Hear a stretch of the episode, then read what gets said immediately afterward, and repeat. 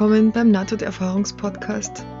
Heute erzähle ich euch die Nahtoderfahrung von Sandy, geschrieben aus der Sicht eines Kindes. Ich weiß nicht, wie alt die Sandy war, als sie das aufgeschrieben hat, aber jedenfalls war sie noch ein Kind, weil sie beschreibt, dass ihre Mutter ihr geholfen hat, das zu beschreiben. Passiert ist es ähm, im August 1985, als sie fünf Jahre alt war und an einer Gehirnhautentzündung erkrankte.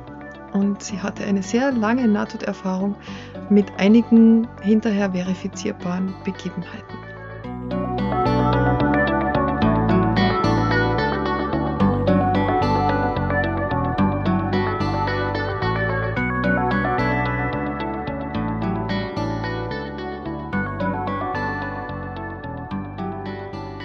Und sie schreibt folgendes. August 1985, als ich nur fünf Jahre alt war, machte ich einen Ausflug mit einem Boot an einem See ganz in der Nähe. Ich wurde von einer Mücke gestochen und ich bekam eine Gehirnhautentzündung. Ich starb und glitt in einen Zustand der schwarzen, sicheren Leere, der angenehm war und in dem ich mich wohlfühlte und keine Schmerzen und keine Furcht verspürte. Es war ein Ort, an dem ich mich wie zu Hause fühlte. In einer gewissen Entfernung sah ich ein sehr kleines Licht. Es zog mich an. Ich fühlte, wie ich mich mit großer Geschwindigkeit dem Licht näherte. Ich hatte keine Angst. Als ich in das Licht gelangte, verspürte ich Frieden und Freude, vor allem eine tiefe, bedingungslose Liebe. Das Licht war eine glitzernde, leuchtende Wolke. In meinem Kopf hörte ich eine Stimme und ich wusste, es war Gott. Da meine Eltern niemals mit mir über Gott redeten oder mich in die Kirche mitnahmen, wusste ich wirklich nicht, wieso ich das dachte, aber ich wusste es einfach. Außerdem spürte ich, dass dieser Ort meine richtige Heimat war, wo ich mit diesem schönen Licht war, welches Gott darstellte. Ich fühlte mich vom Licht umgeben und war eins mit ihm.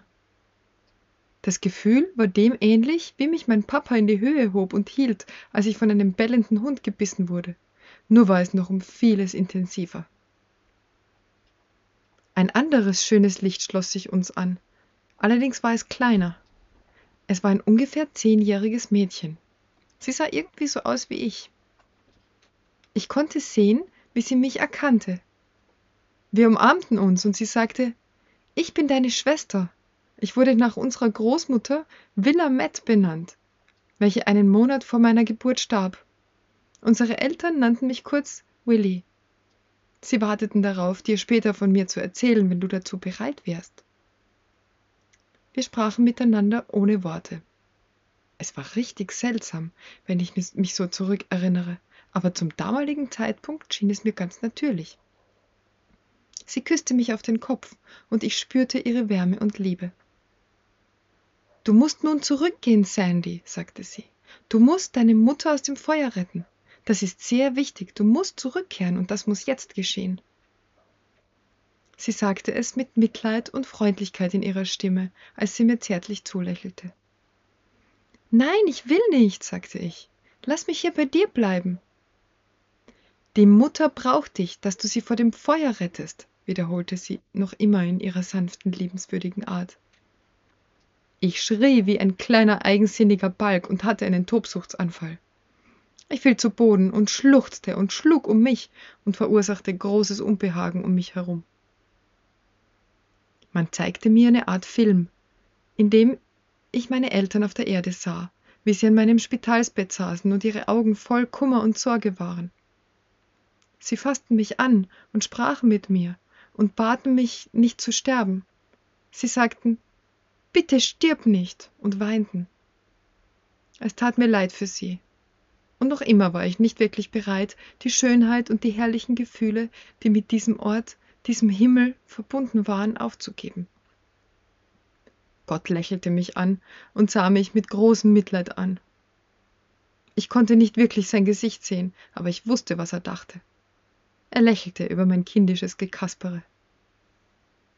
Er wies mit seinem Finger zu einem anderen Licht, das in einiger Entfernung in Erscheinung trat. Zu meinem großen Entsetzen formte sich daraus mein lieber Freund und Wohnungsnachbar Glenn, welcher laut rief Sandy, geh nach Hause, geh sofort nach Hause. Er sagte es mit solchem Nachdruck, dass ich sofort mit dem Weinen aufhörte und mich im nächsten Augenblick in meinem Körper vorfand. Ich öffnete meine Augen und sah die erleichterten und freudigen Gesichter meiner Eltern.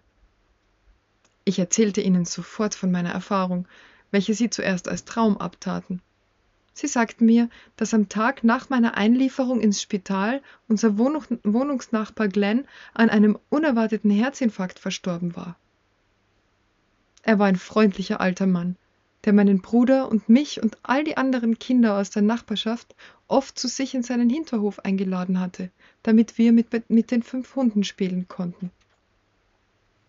Er mochte Kinder gerne und gab uns oft zu essen und schenkte uns Süßigkeiten und kleine Geschenke. Seiner Frau wurde es manchmal zu viel, und sie schickte uns nach Hause. Dann schimpfte er mit ihr und sagte Rose, sag niemals Sandy, dass sie gehen soll. Sie kann da bleiben, solange sie will. Ich war für ihn die liebste von allen Kindern, die in sein Haus kamen. Es war ein solcher Schock für mich, dass er mich so anschrie, dass ich meine Gegenwehr aufgab und ein bisschen verlegen über mein Verhalten war. Ich erinnere mich auch, dass ich da ein bisschen verletzt war. Ich erfuhr von seinem Tod erst durch meine Eltern, als ich ihnen meine Geschichte erzählte. Ich zeichnete ein Bild meiner Engelsschwester, die mich begrüßt hatte, und beschrieb alles, was sie gesagt hatte. Meine Eltern waren sehr schockiert. Das Entsetzen stand in ihren Gesichtern zu lesen. Ratlos standen sie auf und verließen das Zimmer. Nach einiger Zeit kamen sie schließlich zurück. Sie bestätigten, dass sie eine Tochter namens Willy verloren hatten. Sie starb an einer Vergiftung durch eine tragische Verkettung, ein Jahr vor meiner Geburt. Meine Eltern hatten beschlossen, mir und meinem Bruder nichts zu sagen, bis wir in der Lage sein würden zu verstehen, was Leben und Tod bedeutete. Was die Rettung meiner Mutti vor einem Feuer betrifft, so weiß niemand, was es damit auf sich hätte. Meine Mutti hilft mir, dies aufzuschreiben und ich fragte sie, wie ihr Leben ausgeschaut hätte, wenn auch ich gestorben wäre, also meinen Willen durchgesetzt hätte und einfach im Himmel geblieben wäre. Sie erwiderte, ich weinte monatelang, nachdem uns Willy verlassen hatte. Wenn wir auch dich verloren hätten, so wäre das die Hölle für uns gewesen. Die Zeit wird es uns lehren, aber zum jetzigen Zeitpunkt scheint es eine gute Antwort gewesen zu sein. Ich glaube, dass wir eines Tages Willy sehen werden, und ich werde sie persönlich fragen, was sie damit meinte. Dieses Erlebnis hat unser gesamtes Familienleben verändert. Wir gehen nun in die Kirche und ich mache viele Dinge anders als früher. Ja, das ist mal eine interessante Sache, ähm, wo jemand jemanden trifft, der kurz zuvor verstorben ist. Also sie, sie trifft ja zwei Menschen, von denen sie gar nicht weiß, dass die gestorben sind, beziehungsweise überhaupt existiert haben. Das eine ist ihre Schwester, die sie da trifft und die ihr das genau erzählt, wie sie hieß, wann sie gestorben ist. Und, ähm, und das zweite ist der Nachbar, der einen Tag nach ihrer Erkrankung, also oder nach ihrer Einlieferung ins Krankenhaus, erst gestorben ist, was sie gar nicht wissen konnte. Und ähm, dass sie die beiden tatsächlich trifft und dass es die tatsächlich gegeben hat, das ist schon sehr interessant, finde ich. Denn sonst kann man ja irgendwie sagen, naja, man kann sich das vorstellen oder man träumt was oder man träumt ja immer von Menschen, die man kennt. Aber in dem Fall, die Schwester hat sie ja gar nicht gekannt. Und man hat ja offensichtlich auch nichts davon erzählt. Und dennoch war sie da. Das erinnert mich an die Geschichte von Dr eben Alexander, der auch ein Buch geschrieben hat. Ähm, das habe ich schon mal erwähnt. Ich weiß jetzt gerade den Titel nicht. Ähm, ich schreibe ihn in die Show Notes. Und der beschreibt es auch. Der hat auch seine Schwester getroffen, die vor ihm verstorben ist, die er gar nicht gekannt hat. Und er wusste aber nicht, dass das seine Schwester ist. Er hat erst dann später erfahren, dass er überhaupt diese Schwester gehabt hatte. Und ähm, hat sie dann auf einem Foto erkannt als das schöne Mädchen, das ihn bei seiner Nahtoderfahrung begleitet hatte. Also das finde ich schon wirklich ziemlich ähm, spannend und auch ziemlich ein gutes Indiz dafür, dass man wirklich die Leute dann trifft nach dem Tod. Und das freut mich auch, denn ich würde auch gerne ein paar Leute wieder treffen. Ähm, ja. Und natürlich auch erwähnenswert ist die Begegnung mit dem, dem Licht, ähm, dem liebevollen Licht, dem göttlichen. Und ich finde es auch ein kleines witziges Detail, dass sie schreibt, sie hat da ihren Tobsuchtsanfall oder ihren Wutanfall, äh, als sie zurück soll, wie es halt ein fünfjähriges Kind so manches Mal hat und sch äh, schmeißt sich auf den Boden und sch schlägt um sich und schluchzt und, und sie merkt, dass Gott einfach über ihr, sie nennt das kindisches Gekaspere, lächelt ähm, und ihr das auch gar nicht so übel nimmt. Und sie hat da eben ihren Trotzanfall und erst der verstorbene Nachbar bringt sie da zur Vernunft und schickt sie heim und sie ist da so verdutzt und auch entsetzt, schreibt sie eigentlich, ja, weil sie ja anscheinend nicht weiß, warum der plötzlich hier auftaucht. Also was da in ihr solches Entsetzen auslöst, ähm, da spekuliere ich jetzt nur, also ob sie, sie wusste wohl anscheinend, dass sie gestorben ist und ähm, hat sich wohl da sehr erstaunt, warum der Nachbar plötzlich auch da ist. Und äh, aufgrund dessen geht sie dann noch wirklich nach Hause und wieder in ihren Körper.